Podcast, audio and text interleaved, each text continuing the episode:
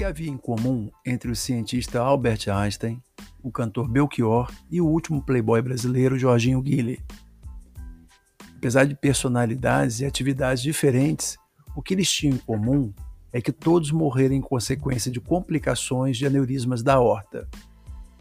Einstein teve seu aneurisma descoberto em 1948 e recusou a ser operado. O aneurisma rompeu em 1955, causando uma hemorragia fatal. Belchior, levando uma vida reclusa, faleceu dormindo, ouvindo música clássica.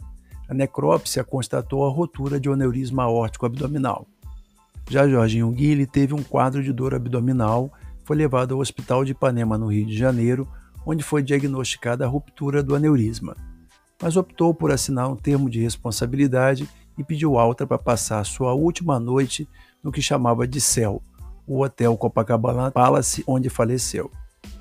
Essas histórias escondem uma condição silenciosa, mas de relativa facilidade diagnóstica, desde que seja pensada a partir dos fatores de risco. É o que vamos entender nesse episódio. Eu sou o Dr. Robson Barbosa de Miranda e esse é o Fluxo Vascular, sua fonte de informação médica de qualidade e fácil compreensão. Toda semana, um episódio com temas abordando as perguntas mais comuns no consultório médico vascular. Para começar, vamos entender o que são aneurismas. Aneurismas são degenerações da parede dos vasos sanguíneos sejam eles artérias ou veias, e que podem formar dilatações anormais nas paredes daqueles vasos. Essas dilatações são sempre patológicas, ou seja, anormais, e dependendo do local e tamanho, exigem diferentes condutas médicas de acordo com as evidências científicas atuais. Quando falamos de aneurisma, muitas pessoas pensam automaticamente em aneurismas cerebrais, mas você sabia que podemos ter aneurisma na artéria aorta? A aorta é a maior artéria do corpo humano. Ela inicia a partir do coração, passa pelo tórax e termina no abdômen. Entretanto, os aneurismas podem se desenvolver em qualquer vaso sanguíneo do corpo. O aneurisma da aorta abdominal é particularmente importante. Ele pode acometer até 12,5% dos homens e 5,2% das mulheres, dependendo da presença dos fatores de risco, do sexo, idade e características populacionais estudadas. Esse tipo de aneurisma causa a morte de até 1% dos homens acima de 65 anos de idade, contabilizando aproximadamente 175 mil mortes ao ano em todo o mundo. A principal complicação, a ruptura da aorta, causa uma grave hemorragia interna que pode levar a uma mortalidade de 60% a 80% dos pacientes. Agora você deve estar se perguntando: quais são os fatores de risco para os aneurismas? Bem, há alguns fatores que aumentam a probabilidade de uma pessoa desenvolver um aneurisma. São eles: ser do sexo masculino, ter fumado ou ser fumante, a idade avançada, uma história familiar de aneurisma aórtico, a hipertensão arterial e a doença arterial coronariana. O diagnóstico do aneurisma é normalmente realizado por ultrassonografia em exames de rotina ou triagem. Idealmente, a triagem com ultrassom Doppler deveria ser realizada em todos os fumantes ou ex-fumantes maiores que 65 anos, a fim de diagnosticar a doença em tempo oportuno antes de um possível rompimento do aneurisma. Mas, na maioria das vezes, o aneurisma da aorta é descoberto em situações fortuitas, durante um exame de ultrassom, para outros motivos e outras queixas. A maioria dos aneurismas não rotos podem ser planejados com calma e agendados para correção em uma cirurgia programada, sem urgência, o que chamamos de uma cirurgia eletiva. A cirurgia do aneurisma da aorta abdominal ela pode ser realizada de duas formas basicamente primeira delas, a cirurgia convencional, a mais antiga de todas, é feita por via aberta, que realiza uma exclusão do aneurisma e a conexão nas extremidades sadias da artéria, um tubo, substituindo aquele ponto onde havia dilatação.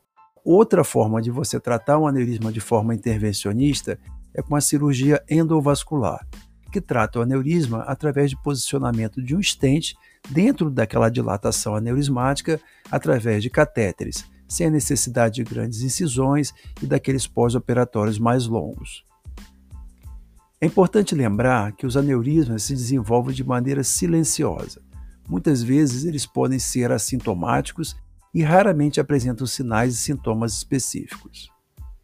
A importância do rastreamento com ultrassom dupla em pacientes com fatores de risco é identificar e tratar o aneurisma enquanto ele é assintomático, para evitar a ruptura do vaso, que é uma emergência médica de altíssima mortalidade porque é uma corrida contra o tempo. Alguns sintomas e sinais agudos que podem acontecer em virtude do rompimento do aneurisma incluem dor abdominal, tontura, fraqueza, náusea, vômito, pulsação forte da região do abdômen.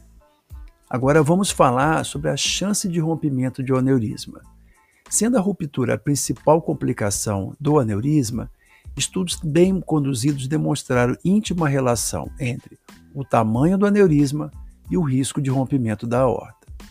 Por exemplo, aneurismas aórticos abdominais que têm um tamanho entre 3 e 3,9 centímetros de diâmetro têm praticamente uma chance de 0% de ruptura anual. Se ele tem entre 4 e 4,9 centímetros de diâmetro, essa chance de ruptura já passa para 1% ao ano. E se esse aneurisma tem entre 5 e 5,9 centímetros de diâmetro, essa chance de ruptura aumenta muito e passa a 11% ao ano. Por essa razão, a correção cirúrgica convencional ou endovascular é indicada a partir dos 5 centímetros de diâmetro em geral. A partir desse diâmetro, a chance de morte pelo rompimento do aneurisma é maior do que a mortalidade cirúrgica para tratá-lo. Apesar de estudos promissores, ainda não há medicamentos que impeçam o surgimento ou o crescimento dos aneurismas. Portanto, a melhor prevenção é o diagnóstico precoce, uma programação adequada do tratamento intervencionista quando o momento chegar. No Brasil, não temos uma política oficial de saúde pública com o objetivo de detectar precocemente o aneurisma da horta abdominal em pessoas de maior risco. Essas políticas de prevenção através de triagem existem na Europa e nos Estados Unidos. No entanto, a Sociedade Brasileira de Angiologia e Cirurgia Vascular promove campanhas de conscientização para médicos de outras especialidades para que tenham essa preocupação em pesquisar essa doença, principalmente em homens entre 65 e 75 anos de idade que já tenham fumado ou que tenham histórico familiar de primeiro grau de aneurisma de aorta.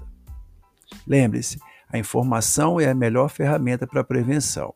Então, se você ou alguém que você conhece se enquadra nos grupos de risco que mencionamos, não hesite em procurar o médico e fazer uma avaliação clínica e eventual exame de rastreamento. A detecção precoce pode salvar vidas. Espero que esse episódio tenha sido útil e esclarecedor para você. Se tiver alguma dúvida ou quiser saber mais sobre algum tópico específico, por favor, envie-nos um e-mail para podcast@fluxovascular.com.br. Estamos aqui para ajudar, esclarecer e desmistificar as doenças vasculares. As referências bibliográficas que embasaram cientificamente esse roteiro estão disponíveis no website do podcast www.fluxovascular.com.br. Não deixe de assinar e dar cinco estrelas no podcast e compartilhar com amigos e parentes. As informações que aqui se encontram podem ajudar. Você pode ouvir nosso programa no Spotify, no Google Podcast, Apple Podcast, Deezer e outros tocadores. Pode nos seguir no Instagram, arroba Fluxo Clínico, e no YouTube, canal arroba Robson Miranda. O Fluxo Vascular é produzido, dirigido e editado por mim, Dr. Robson Barbosa de Miranda. Muito obrigado pela sua atenção e até a próxima semana.